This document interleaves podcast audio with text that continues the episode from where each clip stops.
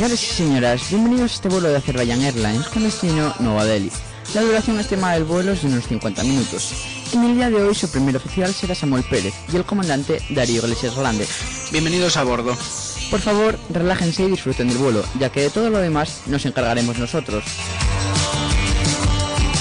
Desde cabina les recomendamos que se mantengan a la escucha, porque despegamos.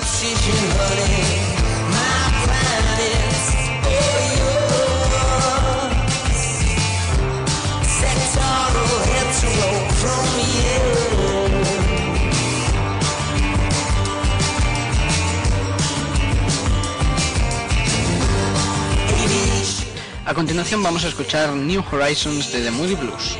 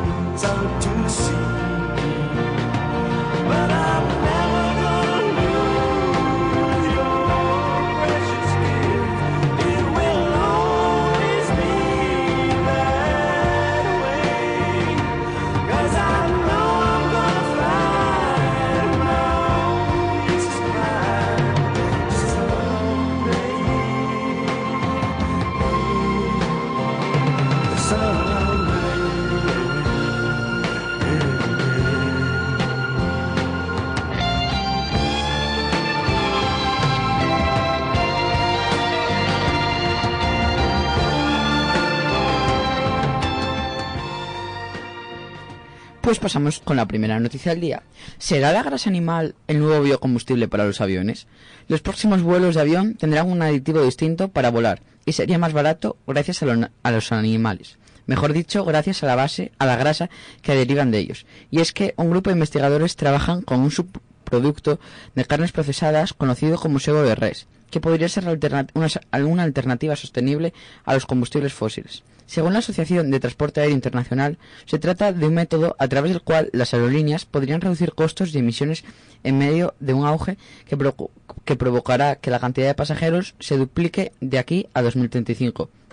El portal eco- económico Bloomerang señala que dado que las líneas aéreas representan el 2% de las emisiones anuales de dióxido de carbono, el impacto medioambiental de la aviación se ha convertido en un gran problema tanto para los ejecutivos como para los reguladores, lo que motiva el interés en combustibles eh, sustitutos asequi- asequibles. Dari, primera presentación del día. Primera, intervención, perdón. Ah, vale. No Estoy entendía, yo un poco espeso. no entendía nada. Eh, vale. Sí, bueno, está bien, está bien porque se ahorraría dinero. o sea, eh, me parece que es más ecológico. No sé si lo mencionas. Sí, ¿no? Eh, Sí, basta- bastante menos contaminante, ya que, bueno, nos se por- por- provendría de las grasas animales, por lo que, bueno, no, sería no sería tan contaminante como los combustibles fósiles. Bueno, pues eso está bien. Está bien porque eh, no me declaro un eh, aférrimo ecologista, pero sí que estoy de acuerdo que hay que proteger el medio ambiente de todas formas. Y, bueno, pues me parece esta es una buena solución por ahora. Es un, un buen eh, método de transición para encontrar un, un método sostenible de viajar. Sí, cierto es que las aerolíneas están intentando implementar biocombustibles en sus vuelos, como puede ser United, el cual ya lo ya emplea biocombustibles en los vuelos que opera con el 787 Dreamliner. Perfecto, pues seguimos. Finaliza el ensamblaje del primer 777 X-Ray, el avión de pasajeros más largo de Boeing. Boeing ya ha montado las partes más grandes del fuselaje, que conformará el avión 777X o X-Ray, que surcará los cielos en 2019. Se trata de un hito de producción denominado ensamblaje final de cuerpo, en el que el fabricante ha unido las secciones del morro, la parte media y la popa en su planta de Everett, Washington, en Estados Unidos. El avión ahora mide 77 metros de largo desde la punta hasta la cola, convirtiéndose así en el avión de pasajeros más largo que la compañía haya fabricado. Primer vuelo del 777 X-Ray está programado para 2019. La primera entrega está prevista para 2020, ha detallado el constructor. El 777 X-Ray es un avión nuevo con un nuevo sistema de producción, ha afirmado el director general del programa, Josh Binder, que se basa en los modelos 777 y 787 de Dreamliner proporciona una reducción del 12% en el consumo de combustible y del 10% en los costes operativos en comparación con los aviones de otros fabricantes. El 777 X-Ray cuenta con los motores G9 X-Ray, más eficiente en cuanto a consumo de combustible, y un diseño de ala de cuarta generación, fabricada con materiales compuestos totalmente nuevos que proporcionan sustentación y eficiencia. La extensión de las puntas de las alas anguladas y plegables que hace que su envergadura alcance los 72 metros. Con las puntas de la ala plegables, la envergadura del 777 X-Ray se ha aumentado para incrementar la eficiencia aerodinámica del ala y reducir el empuje exigido al motor y el consumo de combustible. El primer 777 X-Ray en entrar en funcionamiento será su modelo 777-900, con un aforo entre 400 y 425 pasajeros en su configuración básica y un alcance de unos 14.075 kilómetros. La primera unidad para pruebas eh, estáticas en tierra se completó en septiembre. Se construirán tres aviones más para pruebas en vuelo tras el primer vuelo de prueba. Hasta la fecha, Boeing ha, regis- ha registrado 340 pedidos y compromisos de la compra del 777 X-Ray de varias aerolíneas, entre las que se incluyen ANA, o Nippon Airways, Airways Cathay Pacific, Emirates, Etihad, Qatar, Lufthansa y Singapore Airlines. Bueno, a mí me gusta mucho el 777 X-Ray, me gusta, ya en general me gusta el, el 777 normal, pero este me parece muy bonito, me parece muy eficiente y en relación a lo anterior de la eficiencia, o sea, el, el medio ambiente y tal, es muy respetuoso con el medio ambiente en cuanto a emisiones, como lo es últimamente toda la familia de, de Boeing y la de Airbus em- está empezando a serlo también, pero Boeing es la que le lleva la delantera actualmente.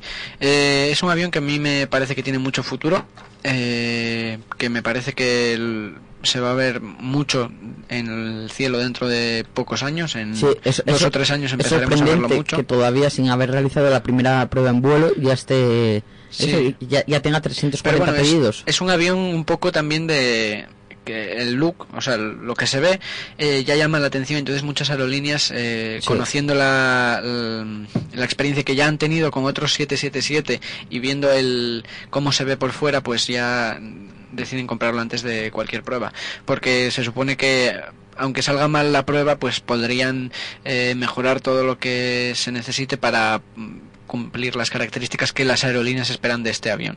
Y además se supone que van a ser a, imple- a implementar nuevos sistemas que no tiene el 777 y eso que el 777 bajo mi punto de vista es de los mejores aviones que hay ahora mismo en el mercado porque por ejemplo este verano cuando volé con él es impresionante la, la comodidad que da a los pasajeros tanto bueno pu- eso puede, puede influir un poco más en la compañía la distancia entre asientos pero también la, lo espacioso que se siente porque llevan en la parte de arriba para colocar las- el equipaje de mano da una sensación de, de mucho espacio. Pues seguimos. Brandenburg Willy Brandt, el moderno y costoso aeropuerto fantasma de Berlín. Docenas de puertas están listas para recibir a los aviones. Las pantallas muestran información de vuelo simulada en tiempo real. Terminales relucientes esperan que lleguen pasajeros. El aeropuerto Brandenburg Willy Brandt Bravo Eco Romeo de Berlín será igual que cualquier otro aeropuerto moderno importante en Europa, excepto por una gran diferencia. Todavía está vacío, siete años después de la fecha prevista para su inauguración. Alemania puede ser conocida por su eficiencia e ingeniería refinada, pero cuando se trata del nuevo aeropuerto fantasma de Berlín, esta reputación no podría estar más lejos de la verdad.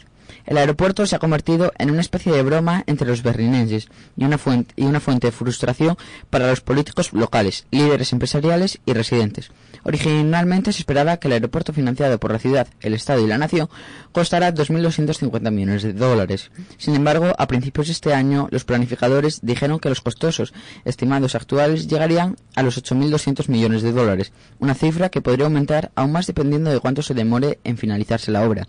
Y todos los meses que el aeropuerto permanece sin abrir, acumula millones de euros en costos de mantenimiento. Hubo un cierto sentido, una espiral de errores importantes que contribuyeron al resultado final, le dijo a la BBC Jobson Fiedel, un profesor emérito de la Escuela de Gobierno ERTE en Berlín y, y autor de un estudio de 2015 sobre dicho aeropuerto. La verdad es que bajo mi punto de vista es alarmante que es un país con tan puntero como puede ser Alemania y más en su capital Berlín tenga un aeropuerto valorado en tantos millones de dólares y que todavía no lo puedan abrir. Se, se- se asemeja bastante a Castellón. Sí, bueno, es lo que iba a decir, es el claro ejemplo del, del aeropuerto español fallido y, y me parece muy raro que en Alemania que pasen estas cosas, pero bueno, también cabe decir que Berlín es la capital, eh, hablando administrativamente, pero económicamente lo son más Frankfurt y Múnich, que bueno, eso también puede influir. Eh, Berlín tiene ahora mismo dos aeropuertos funcionando, si no me equivoco, puede que uno ya esté cerrando, el quizás el de Tegel esté cerrando, no estoy seguro. Y el este nuevo pues se ve que es un gran fallo. Actualmente Berlín, desde que cerró el Berlín, eh, pues eh, está perdiendo vuelos mm, que no eso no quiere decir que se vaya a convertir en Asturias porque obviamente es la capital de un país. Y, y tiene a. Lufthansa apostando fuertemente por ellos. Eh, pero bueno, me consta de que desde España no hay vuelos de Lufthansa a, a Berlín, lo que es una pena. Eh, que los hay de Ryanair, me parece, y, y de aerolíneas así, pero no los hay de Lufthansa. No estoy seguro, ¿eh? Pero Yo estoy que sí, porque en Madrid puedes ver sin ningún problema el A321 de Lufthansa. Sí, quizás, quizás eh, los haya, pero tienen una frecuencia muy baja en comparación Sí. con lo que tiene el Ryanair, que bueno, Ryanair es que vuela a todas partes las veces que haga falta.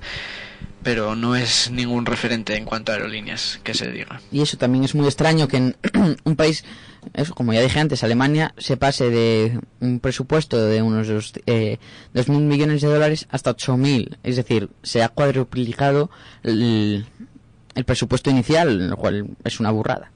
Pues seguimos. Alerta por los vuelos XXL. El nuevo vuelo entre Singapur y Nueva York sin escalas y con una duración de 18 horas y qui- 45 minutos recién estrenado por Singapore Airlines se ha convertido en la ruta comercial aérea más larga del mundo.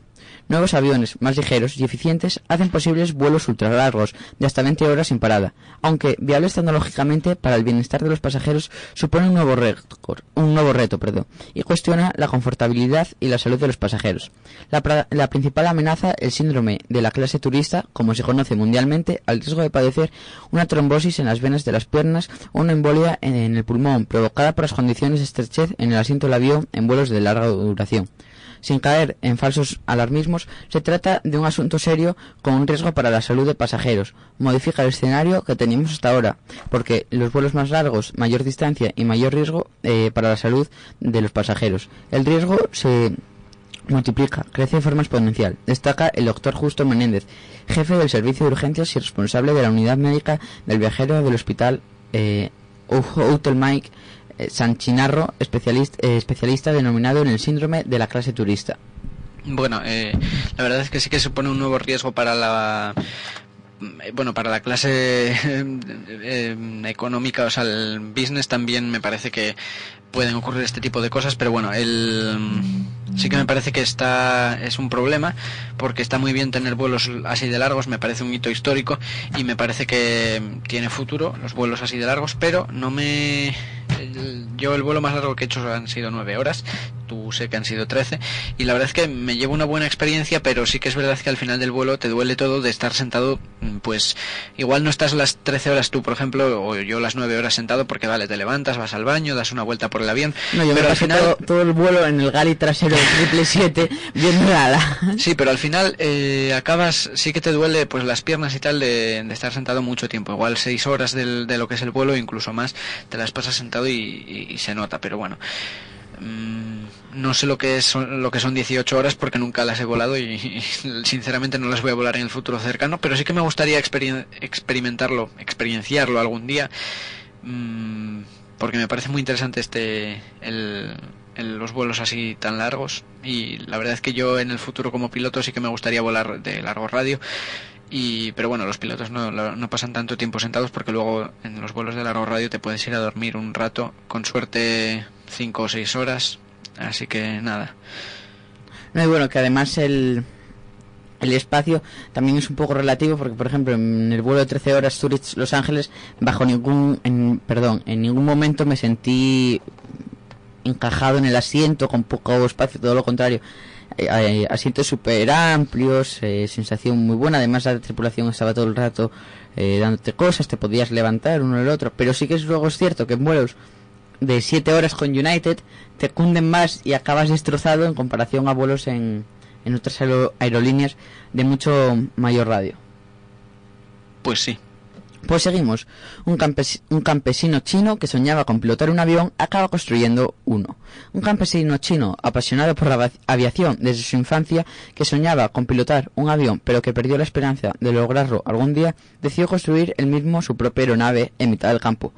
Zhu Yue casi terminó por completo su réplica a tamaño real de un Airbus A320, aparcado en una esquina de una pista rodeada de campos de trigo en el noroeste de China.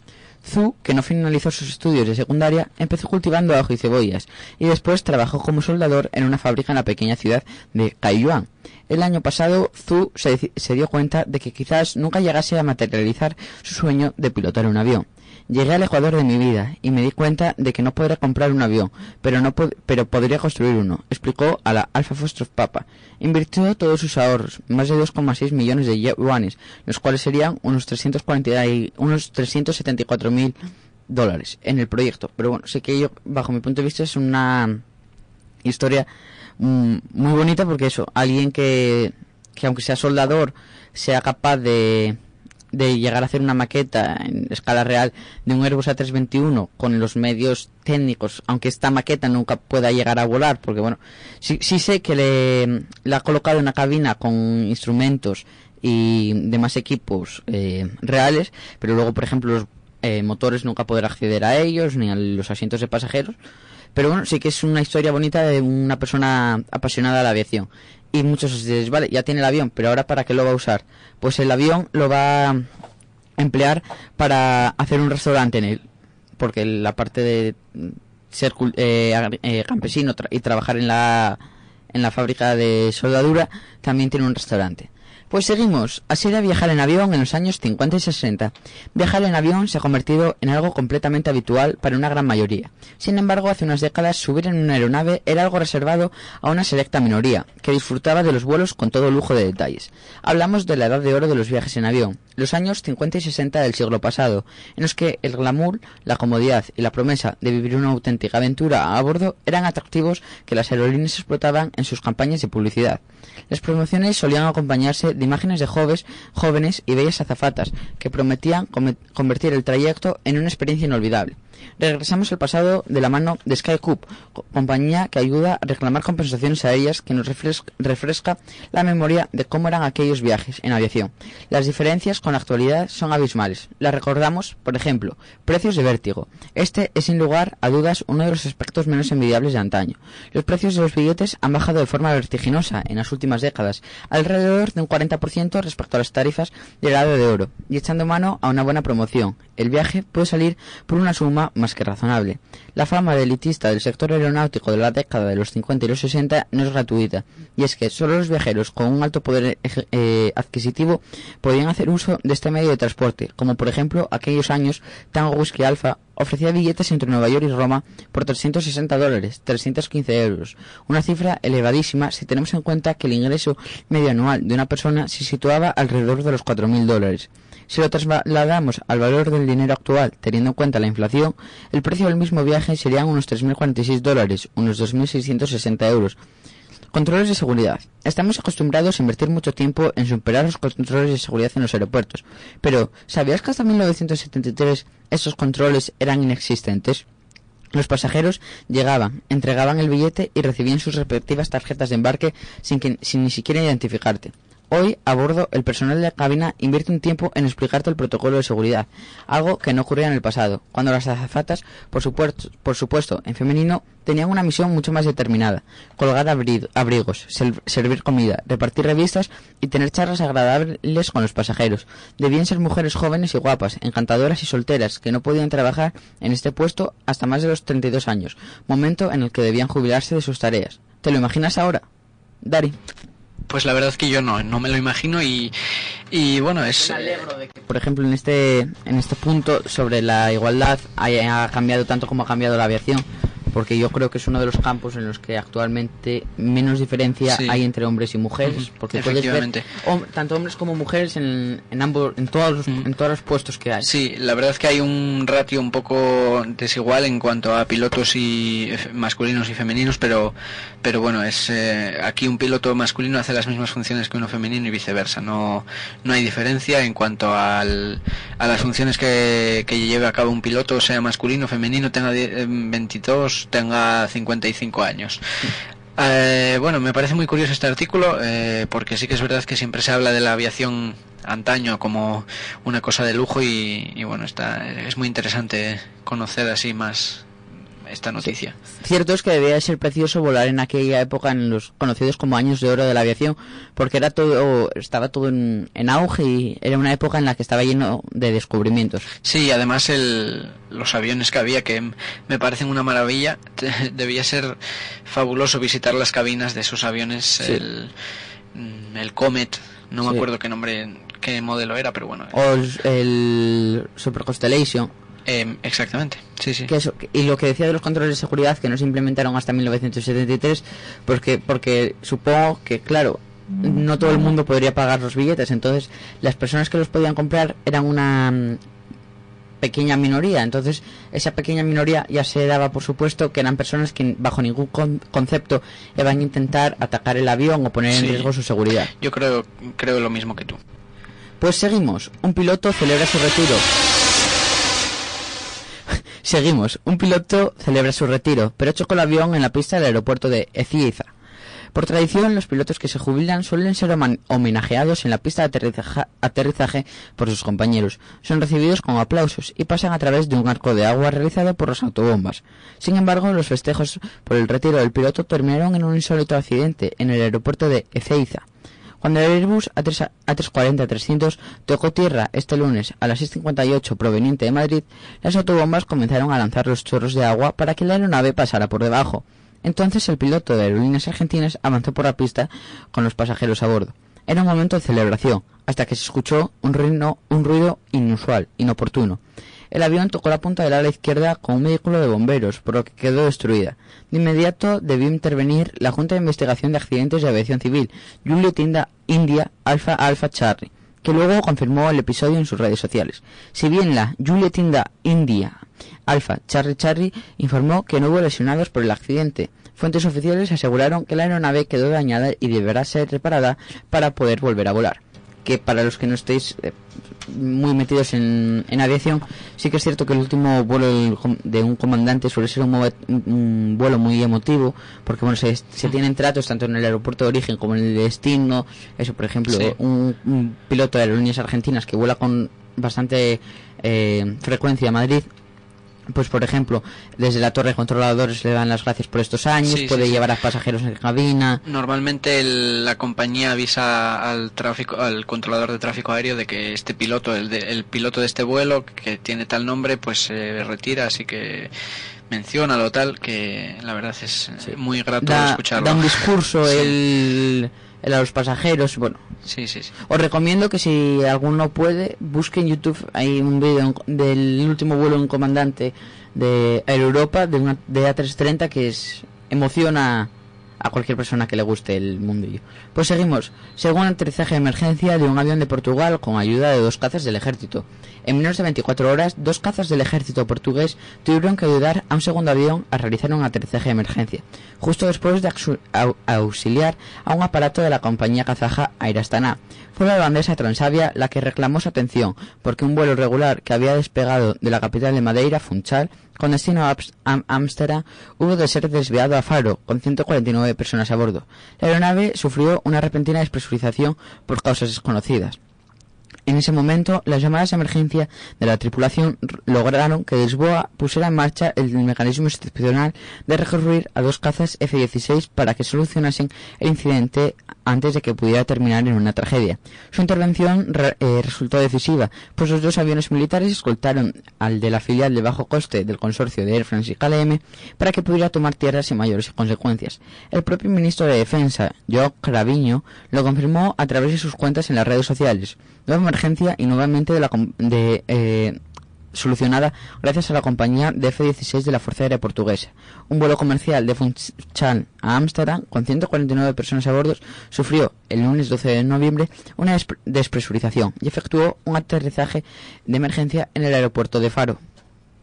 Pues la verdad que muy mm, Curioso. extraño y curioso sí que se produzcan este tipo de cosas que se producen rara vez, pues que se produzcan tan a la vez en aquí, además al lado, en, en Lisboa, o sea, cerca de Lisboa, perdón, en, ¿dónde era? No sé Eh, dónde en, en- pidió emergen- eh, comunicó emergencia a Lisboa, pero se fue desviado a Faro. Vale. que eso que siempre yo siempre tengo una pequeña teoría de que es que siempre que hay un accidente en los días po- posteriores suele haber desgraciadamente dos o tres accidentes más y aunque el vuelo de Astana no llegó a ser accidente pues también ocurrió algo parecido con el vuelo Transavia. Pues me comunican desde Torre que vamos a pasar a las noticias, ¿no, Dari? Pues sí, nos vemos en un minuto con las noticias de para hoy.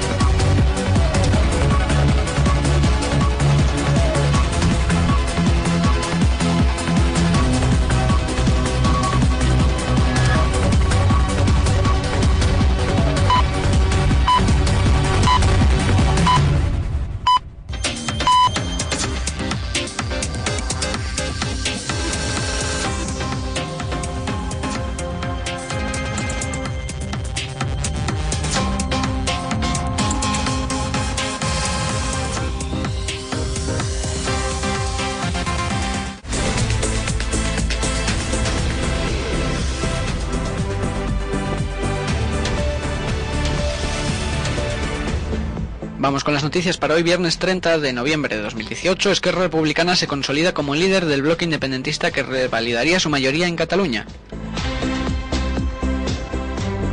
Dani Mateo imputado por sonarse con una bandera de España.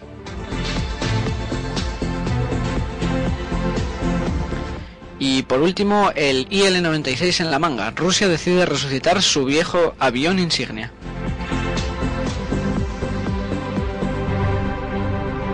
Vamos con el primer asunto, Esquerra Republicana se consolida como líder del bloque independentista que revalidaría su mayoría en Cataluña. Eh, los partidos independentista- independentistas volverían a lograr la mayoría absoluta en el Parlamento catalán de celebrarse hoy elecciones autonómicas, pero Esquerra Republicana de Cataluña vería aumentada su ventaja respecto a Junts per Catalunya, la marca del expresidente Carles Puigdemont. Así se refleja en el sondeo del Centro de Estudios de Opinión de la Generalitat, hecho público este viernes. En un eventual referéndum de independencia, el sí a la secesión lograría el 72% de los votos, medio punto más que en el último barómetro de julio. Segundo asunto, Dani Mateo imputado por sonarse con una bandera de España. El juzgado de, instru- de instrucción número 47 de Madrid ha admitido a trámite una denuncia contra el cómico Dani Mateo interpuesta por la organización Alternativa Sindical de Policía por sonarse con una bandera de, de España en un momento del programa de, de humor El Intermedio de la Sexta. El juez lo cita además a declarar como imputado el próximo jueves 26 de noviembre a las once y media, según ha informado el Tribunal Superior de Justicia, que subraya que al investigado se le atribuye la supuesta comisión de un delito de ofensas o ultraje símbolos de España con publicidad correspondiente al artículo 543 del Código Penal y un delito de odio previsto en el concepto 510.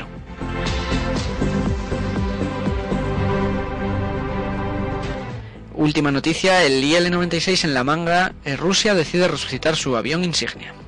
Desarrollado a finales del periodo soviético, el avión de pasajeros de, fuselaje, de ancho fuselaje y de largo recorrido, IL-96 fue la joya de la eh, aeronáutica civil de la Unión de Repúblicas Soviéticas.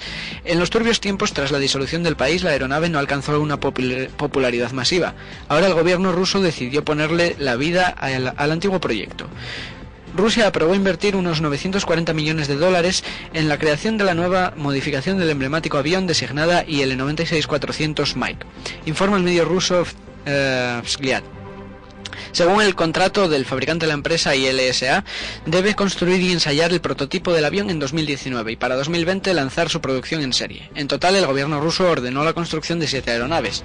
Con el aumento de tamaño y el uso de la, de la versión modernizada de sus motores anteriores previsto por el proyecto, el nuevo IL-96-400 Mike será capaz de albergar hasta 415 pasajeros, es decir, un centenar más que su antecesor más popular, el IL-96-300. Cabe remarcar que Rusia también va a fabricar los nuevos avión, eh, motores para este avión.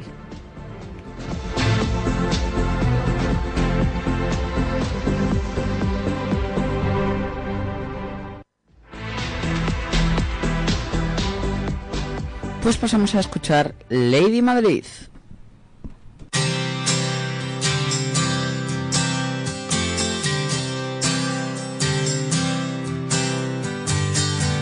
Más bonita que ninguna, unía la peña de pie,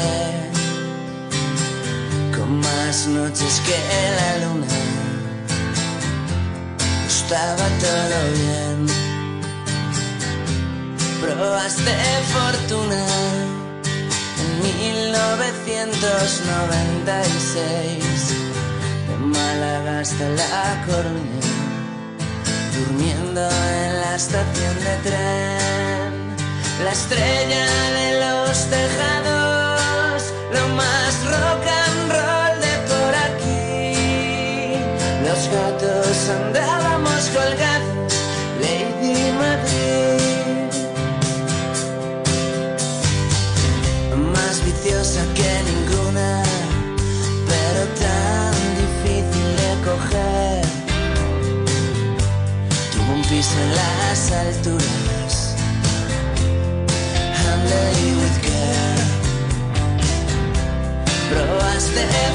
fortuna con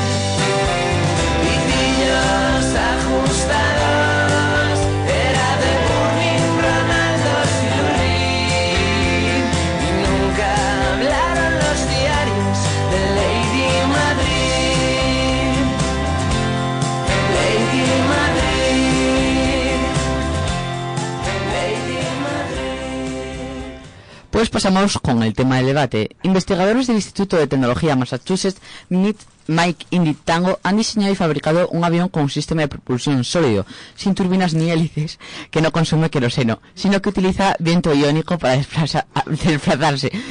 Es que hemos tenido la visita en el Jamsit de... de- Mario, del Mar- comandante Mario. Mario, que es- que- buenos, buenos días a todos que los está pasajeros comiendo además.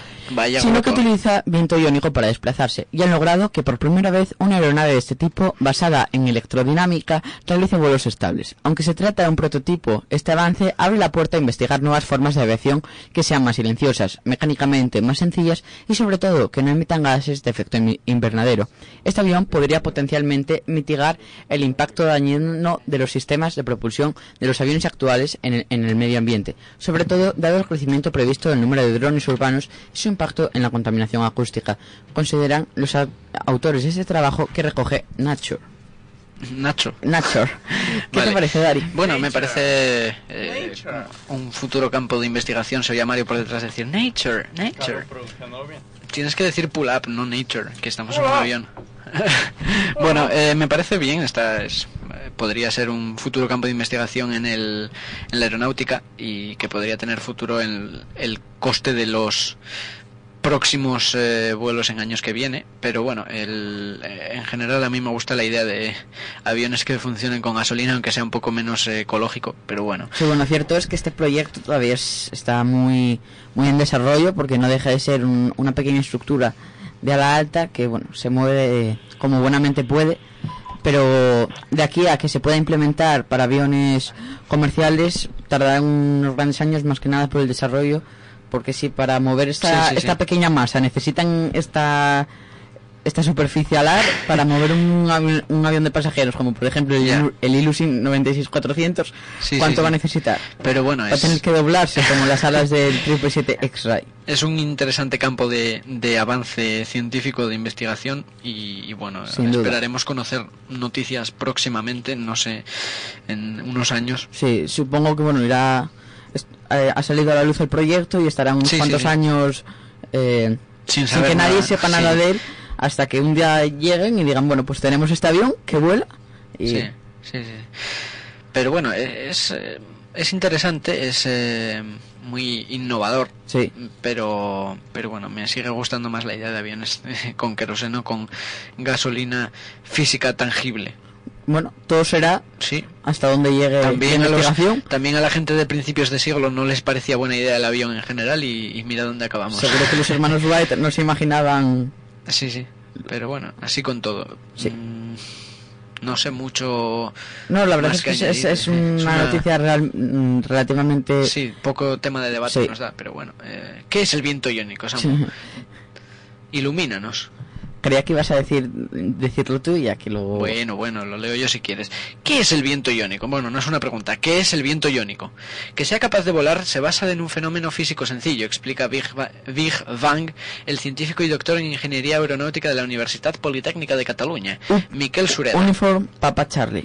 Miquel Sureda. Los inve- investigadores aplican un campo eléctrico al espacio en que está el avión mediante dos cables, el emisor y el colector. Emiten electrones que colisionan a gran velocidad con las partículas del aire que tienen alrededor y les arrancan un electrón, que a su vez choca con otras, con otras moléculas y se produce así una reacción en cadena. Esta cascada de electrones da lugar a moléculas ionizadas con carga positiva, lo que se conoce como descarga de, de corona. Y esas moléculas ionizadas se pueden acelerar con el campo eléctrico para producir viento iónico. Y esto me lo sabía todo de memoria, ¿vale? Nada, es broma. Sí, es... so- Es todo broma. Nada, es broma. sorprendente. Sí. Muy, Pues bueno, por muy mí, si bien. quieres, cerramos el debate, pasamos a la última canción y eh, comunicamos Pues- con Toma Asegurada. Pues por mí también. Vamos a pasar con la próxima canción que es Stand By Your Man de Lynn Anderson.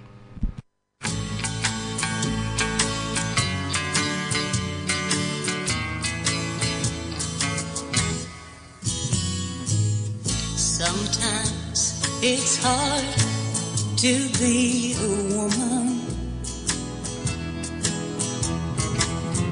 Giving all your love to just one man. You'll have bad times. You'll have good times. Doing things that you don't understand. But if you love him, you forgive him. Even though he's hard to understand.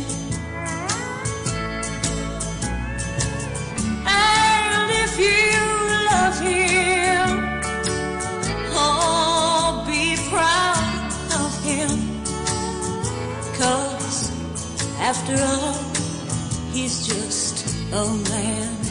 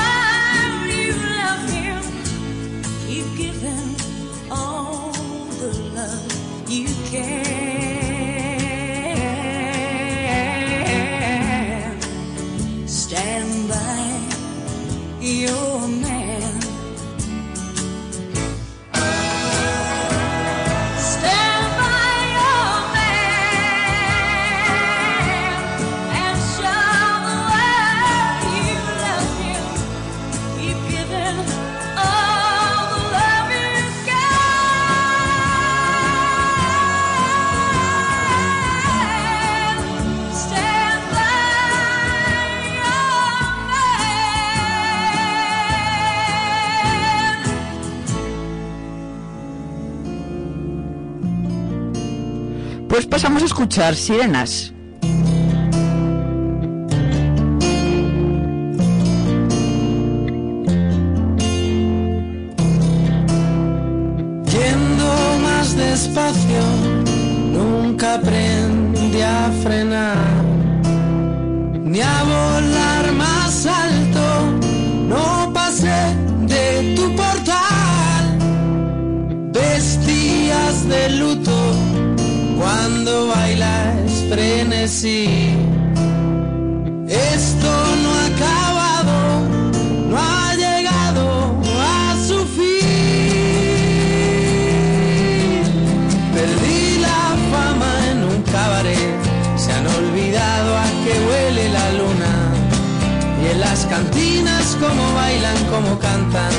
Se han olvidado a que huele la luna. El día es claro, has salido solo, te han entrado ganas de bebértelo todo. Crees que cuando bailas no se esconde el miedo y sobre su cuello flotan los pañuelos. Solo hace falta que demos la vuelta, recapitulemos, paguemos a medias. Mi sobredosis siempre serán tus piernas que beben del metal que hay en tus venas. Y en las cantinas como bailan, como cantan, se han olvidado a que huele la luna. Y en las cantinas como ríen, como bailan, se han olvidado a que huele la luna.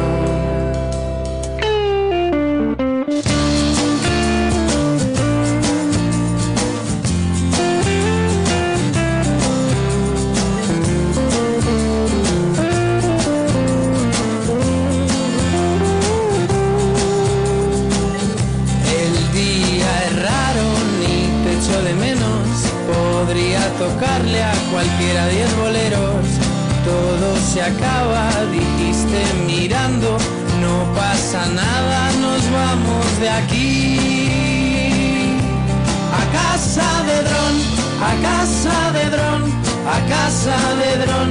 Nos vamos a casa, a casa de dron, a casa de dron, a casa de dron. Nos vamos a casa, a casa de dron, a casa de dron, a casa de dron. Nos vamos a casa, a casa de dron, a casa de dron, a casa de dron. Nos vamos a casa.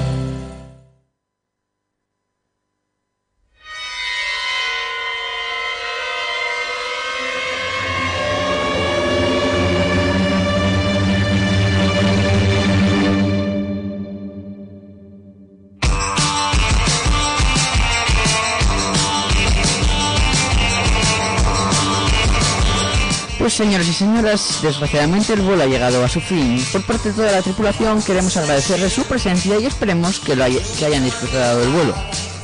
De parte del primer oficial, eh, les deseamos una agradable estancia en Nueva Delhi. Y por parte del comandante, lo mismo, nos vemos el próximo viernes. Hasta luego.